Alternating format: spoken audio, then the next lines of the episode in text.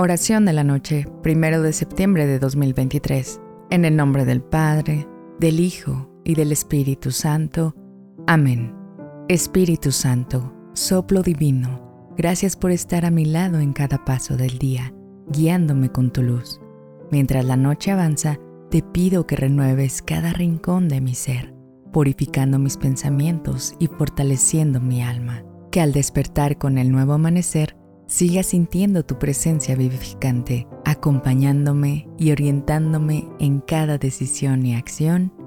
Amén. La oración nos recuerda la omnipresencia y el poder revitalizante del Espíritu Santo en nuestras vidas. Al invocar al soplo divino, reconocemos al Espíritu no solo como una entidad celestial distante, sino como una presencia constante y activa en nuestra vida diaria. Además, la petición de renovación durante el descanso nocturno subraya nuestra necesidad de purificación y fortaleza espiritual.